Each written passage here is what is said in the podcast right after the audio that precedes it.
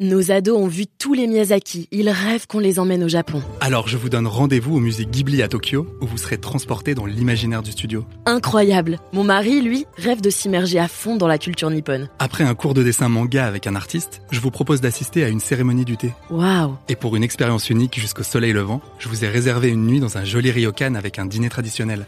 Je nous y vois déjà. Avec Marco Vasco, ne rêvez plus. Vivez votre voyage l'esprit libre. Au rendez-vous sur marcovasco.fr pour imaginer votre prochain voyage sur mesure. Alexis de la Palme, bonjour. Bonjour.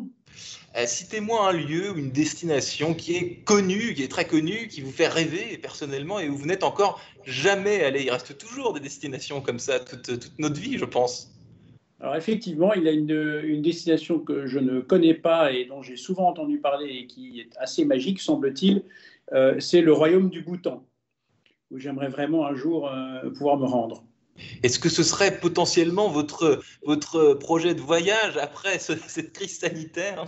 Ah, Écoutez, effectivement, la crise sanitaire vous fait un petit peu, vous fait un petit peu rêver. Effectivement, ça pourrait être une destination euh, de choix pour un petit peu oublier cette année 2020 qui a été un petit peu compliquée.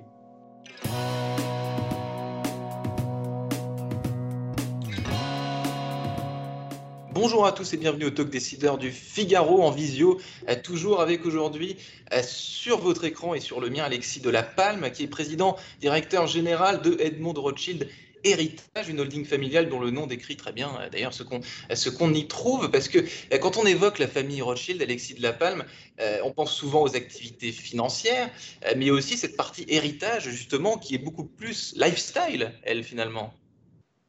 Alors vous avez tout à fait raison et je vais même peut-être un peu élargir le spectre si vous me permettez après. Alors effectivement, héritage, c'est le pôle lifestyle euh, de la famille euh, Rothschild, donc de Benjamin et Ariane de Rothschild, qui englobe donc des activités d'abord euh, viticoles, euh, des activités à Magève et des activités qui concernent ce que nous appelons la nature, nature, d'agriculture, de hum, compagnies fermières.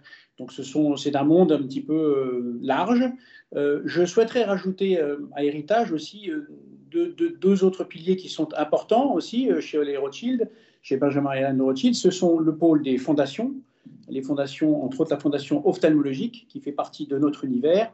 Euh, et euh, je n'oublierai pas également un pôle que vous connaissez forcément, qui est le pôle Gitana. Gitana, qui sont, vous savez, euh, notre écurie de course, bateau de course. actuellement, d'ailleurs, le Maxi est en train de, essayer de battre le record du, du Jules Verne. Voilà. Mmh, donc tout ça, c'est sur euh, un centenaire, parce que l'histoire commence à la montagne, il y a 100 ans, euh, tout pile, en 1920, avec la baronne Noémie de Rothschild sur le domaine du Mont d'Arbois euh, à Megève. L'hôtellerie, c'est le premier investissement euh, historique. Alors, vous, vous, avez raison. Alors, c'est effectivement la, la, la, baronne, la baronne Noémie avait. il y a une petite histoire, on va la raconter brièvement euh, pendant la Première Guerre mondiale, euh, était une, euh, une femme d'abord qui s'est beaucoup investie, qui a beaucoup aidé les, les, les blessés euh, français, et après ces périodes un petit peu difficiles, était épuisée. Elle a décidé d'aller en Suisse, et elle, allait habituellement au Badrutz Palace euh, à Saint-Moritz, et euh, son souhait c'était de ne pas rencontrer des Allemands puisqu'on sortait de la guerre et l'ambiance était un petit peu tendue. Et, euh, et, on lui a certifié que, bien entendu, il n'y aurait pas d'Allemands. Évidemment, quand elle arrive là-bas, elle tombe évidemment sur des Allemands et donc pas très contente et donc décide de partir euh, sur la recherche d'une station de ski. Et cette station de ski, elle la trouve et c'est Megève qu'elle découvre en 1920. Et c'est mmh. le début d'une grande aventure.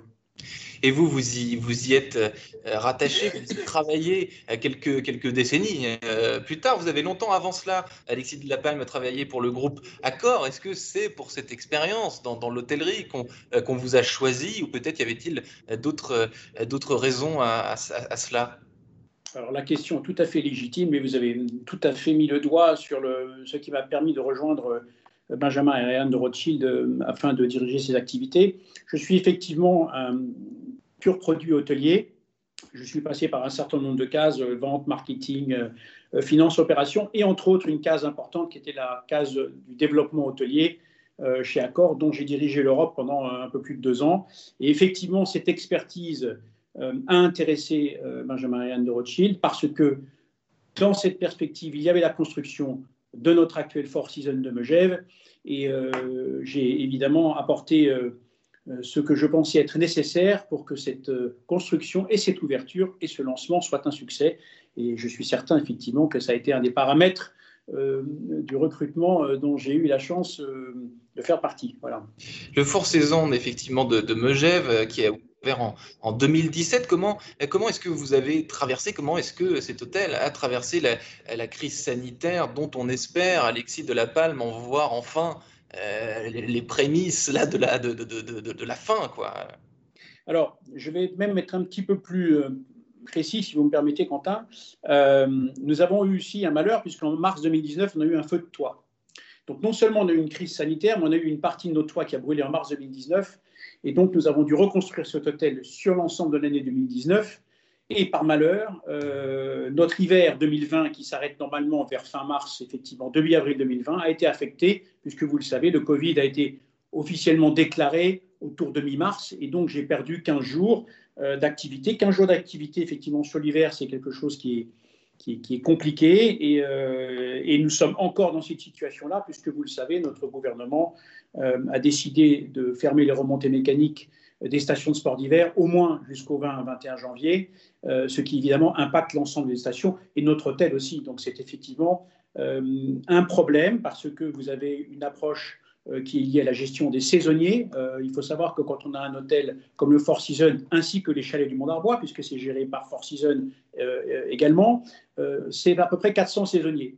Donc quand on nous fait faire du ping-pong entre j'ouvre, j'ouvre pas, c'est le 18 décembre, c'est fin décembre, c'est mi-janvier, c'est fin janvier, on est obligé de jouer, j'aime pas ce mot, avec la gestion des saisonniers et c'est effectivement terriblement compliqué c'est terrible euh, pour, pour tout le monde. Donc oui, l'hôtel Four Saison à Megève, donc c'est, vous l'avez dit, c'est, euh, plusieurs autres résidences hôtelières, un golf, un spa, euh, et puis là, je reviens sur ce qu'on a un petit peu déjà évoqué tout à l'heure. Euh, le, groupe euh, dont vous êtes le PDG, c'est des vins, c'est des fromageries, c'est de l'huile d'olive. Le, fil rouge entre, ces différentes activités, si tant est qu'il y en ait, qu'il un, c'est quoi au juste, Alexis de la Palme? Est-ce qu'il y a une logique entre ces, différentes activités, ces différents investissements? Alors, oui, bien sûr qu'il y a un fil rouge. Le, fil rouge, vous l'avez évoqué au départ, hein, c'est finalement c'est ce que nous appelons l'art de vivre. Euh, avoir un vin remarquable accompagné d'un fromage d'une grande qualité euh, ou avoir un hôtel, un des, plus beaux palaces euh, des Alpes, quelque part, ça fait partie d'un ADN de l'art de vivre. Hein, cet art de recevoir, cet art de vivre qui fait partie de l'ADN Rothschild depuis toujours. Donc mmh. le, fil, le fil conducteur est très clair. Mmh. Et je reviens du coup, je rebondis aussi, euh, comme je viens de le faire, sur la, sur la première question. Euh, ce qu'on connaît généralement du groupe Rothschild, ce sont les, activités financières. Là encore, est-ce qu'il y a un lien, une passerelle entre le private equity et les vins, le fromage, etc. Une approche qui est similaire, qui, peut, réunir toutes les, activités de, ce, de ce groupe familial?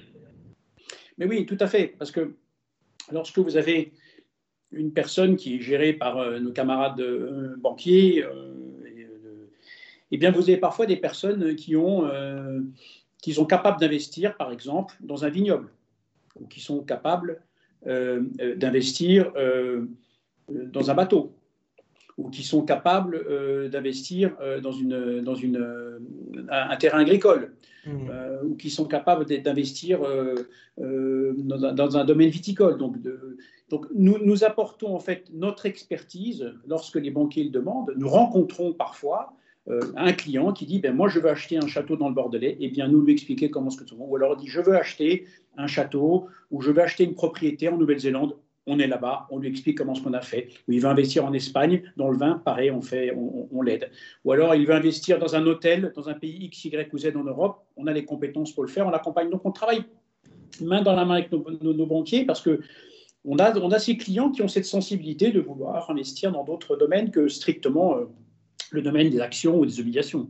Hmm, est-ce qu'en matière d'investissement, parce qu'on parle beaucoup, euh, Alexis de, La Palme, euh, du monde d'après, est-ce qu'en matière d'investissement, euh, chez Edmond Rothschild Héritage, on a déjà des idées, on a déjà euh, des envies particulières en matière d'investissement, de nouveaux projets peut-être qui, ont, qui ont fleuri. Parce que pour beaucoup de personnes, euh, le, confinement et la crise sanitaire a été évidemment une période assez, assez pénible sur un plan business, mais c'était aussi une période propice à la réflexion et parfois des idées ont jailli, ont mûri de cette, de cette période évidemment désagréable. Alors vous avez raison. Euh, cette période permet effectivement de prendre un peu de recul sur un certain nombre de décisions que l'on doit prendre euh, au niveau de, des affaires. Donc oui, nous avons effectivement des, projets. Euh, nous avons des projets d'investissement dans le vin, ça c'est indiscutable.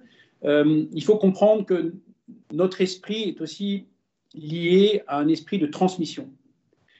C'est-à-dire que nous ne sommes pas là pour acheter un vignoble pour le revendre dans cinq ans. Ce n'est pas du tout le sujet. Ah, quand on achète, on garde. Voilà, on achète, on garde, on améliore, on construit autour et on transmet. L'objectif premier, c'est de transmettre tout le travail que nous faisons, tout le travail que, que fait l'ensemble de, de, nos équipes, est un travail qui est orienté sur la transmission. C'est quelque chose qui est important. Effectivement, on construit de l'actif on le valorise, on l'améliore, mais c'est pour le transmettre. J'insiste sur ce mot parce qu'il est important, et c'est pour ça que nous nous appelons héritage.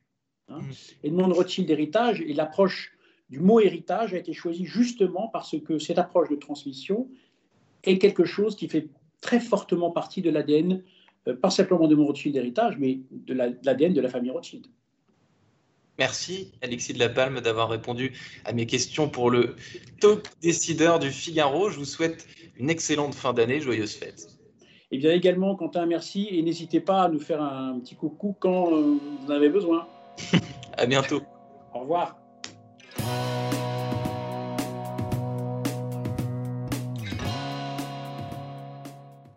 Nos ados ont vu tous les Miyazaki. Ils rêvent qu'on les emmène au Japon. Alors je vous donne rendez-vous au musée Ghibli à Tokyo, où vous serez transporté dans l'imaginaire du studio. Incroyable Mon mari, lui, rêve de s'immerger à fond dans la culture nippone. Après un cours de dessin manga avec un artiste, je vous propose d'assister à une cérémonie du thé. Waouh Et pour une expérience unique jusqu'au soleil levant, je vous ai réservé une nuit dans un joli ryokan avec un dîner traditionnel.